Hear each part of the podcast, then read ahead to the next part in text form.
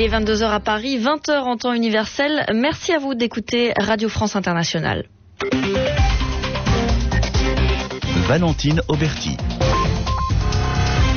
Le journal en français facile que je présente en compagnie de Mehdi Medeb. Bonsoir Mehdi. Bonsoir Valentine, bonsoir à tous.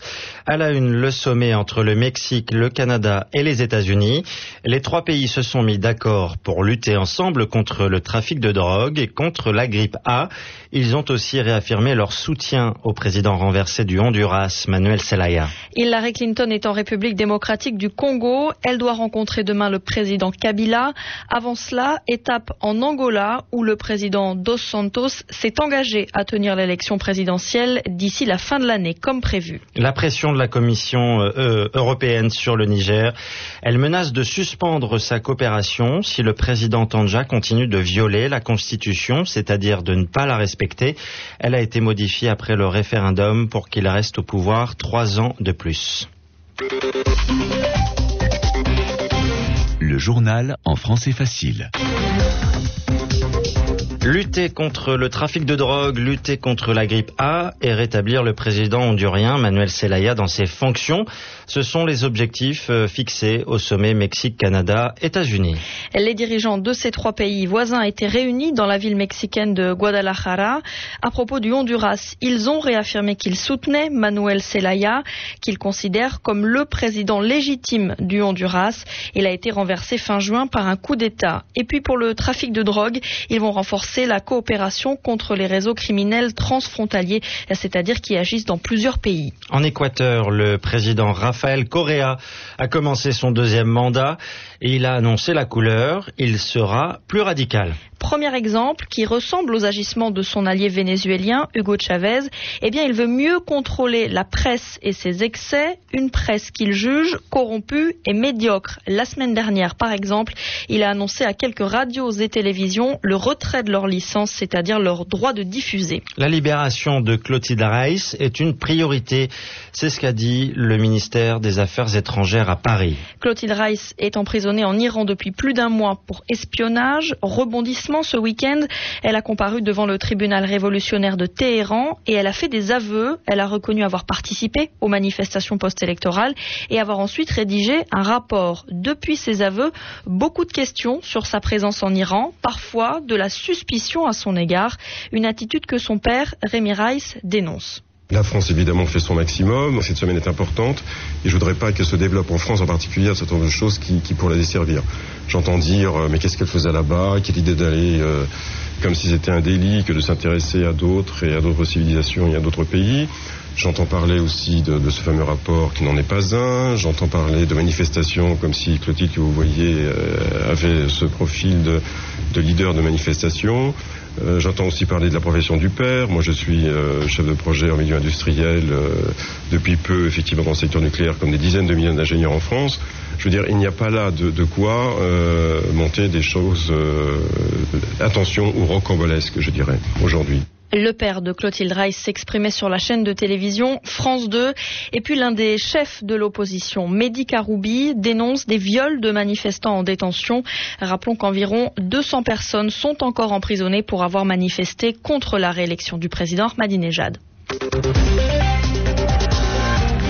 L'été est plus qu'agité sur l'île espagnole de Majorque. Et l'agitation n'est pas due aux nombreux touristes, mais aux multiples attentats. Hier encore, trois attaques à la bombe. Elles n'ont pas fait de victimes. La police est sûre, une fois de plus, que l'auteur, c'est l'ETA, l'organisation séparatiste basque. Par contre, encore beaucoup de questions restent sans réponse. La police, François Musso, est un peu perdue. Y a-t-il encore des membres d'ETA dans l'île de Majorque C'est la question clé que se posent désormais les enquêteurs qui se livrent à une chasse à l'homme dans cette île. Une chasse à l'homme extrêmement compliquée car Majorque est un des endroits les plus touristiques au monde près d'un million de vacanciers.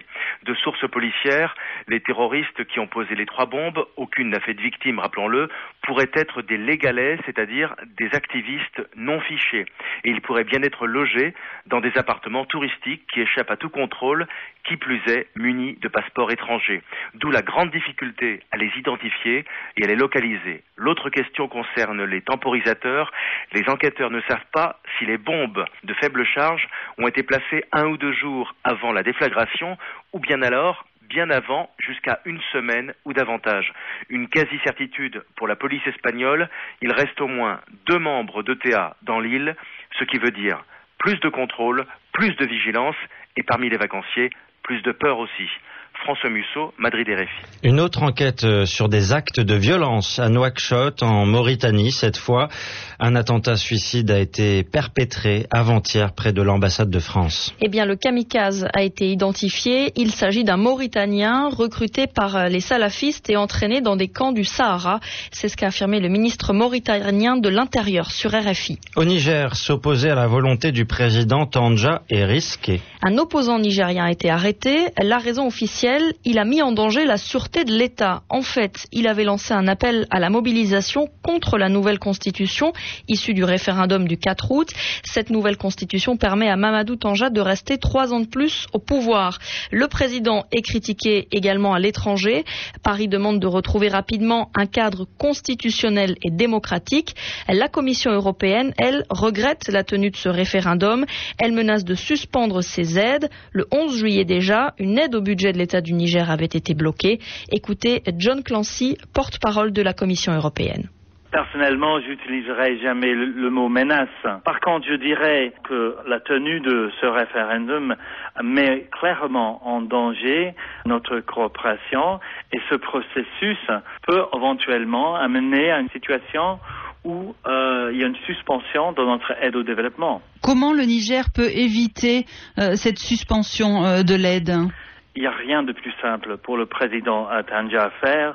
C'est simplement, il doit reprendre un chemin vers euh, les normes constitutionnelles. Il doit remettre, si vous voulez, le processus politique sur un chemin qui est démocratique, ouverte, transparent et surtout dans le, le, cadre de la constitution du pays. Mais le référendum a eu lieu. Il est difficile d'imaginer que le président revienne en arrière sur ce référendum. Sur la situation politique, il peut toujours retourner vers le cadre constitutionnel. Ça, c'est à lui de décider. Des propos recueillis par Marie-Pierre Olfan. Le président de l'Angola a fait une promesse à Hillary Clinton, la secrétaire d'État américaine. Le président José Eduardo dos Santos s'engage à organiser l'élection présidentielle dans les temps. Elle est théoriquement prévue cette année, mais elle pourrait être reportée à 2010. Le dernier scrutin remonte à 1992. Hillary Clinton s'est ensuite envolée vers la République démocratique du Congo. Demain, elle doit rencontrer le président Kabila à Goma, dans l'Est, où elle visitera un camp de réfugiés. 5h08 à Pyongyang, en Corée du Nord, où s'est rendue la présidente directrice générale de Hyundai pour une médiation qui n'est pas officielle. Elle va tenter de faire libérer l'un des employés du groupe automobile sud-coréen. Il est retenu par les autorités nord-coréennes depuis plusieurs mois. En Corée du Sud, on attend beaucoup de cette visite, mais a-t-elle des chances de réussir? Réponse Nicolas Vescovaci. Qu'il s'agisse du nucléaire, des questions économiques ou humanitaires, voilà 16 mois que les entrevues entre les deux Corées ne donnent rien. En période de tension, difficile d'avancer, alors la mission du PDG de Hyundai a cet avantage qu'il permet de renouer les fils du dialogue sans véritable obligation de résultat. La priorité de Madame Yoon est tout de même de faire libérer un ingénieur du groupe retenu prisonnier depuis le 30 mars dernier pour avoir, disent les autorités nord-coréennes, incité un employé du Nord à fuir vers le Sud. La libération récente de deux journalistes américaines grâce à la médiation de Bill Clinton laisse espérer un nouveau geste du numéro un nord-coréen, mais si Kim Jong-il avait besoin de se montrer conciliant vis-à-vis des États-Unis, il ne semble peut-être pas disposé à faire les mêmes efforts pour le Sud. D'ailleurs, le cheerleader n'a pas prévu de rencontrer la responsable de Hyundai. Pour le Nord comme pour le Sud, ce déplacement est pourtant l'occasion de parler d'autres contentieux, comme la reprise des visites de touristes sud-coréens au Nord ou l'avenir du complexe industriel de Kaesong qui tourne aujourd'hui au ralenti. Nicolas Vescovaci. L'information n'a pas encore été confirmée officiellement, mais une militante des droits de l'homme aurait été enlevée en Tchétchénie. Il s'agirait d'une membre de l'association Sauvons la génération. C'est ce qu'on apprend d'une autre organisation humanitaire, Mémorial. Il y a moins d'un mois, rappelons qu'une militante des droits de l'homme qui travaillait à Mémorial justement était enlevée et assassinée. RFI 22h10 à Paris. Merci à vous de nous écouter.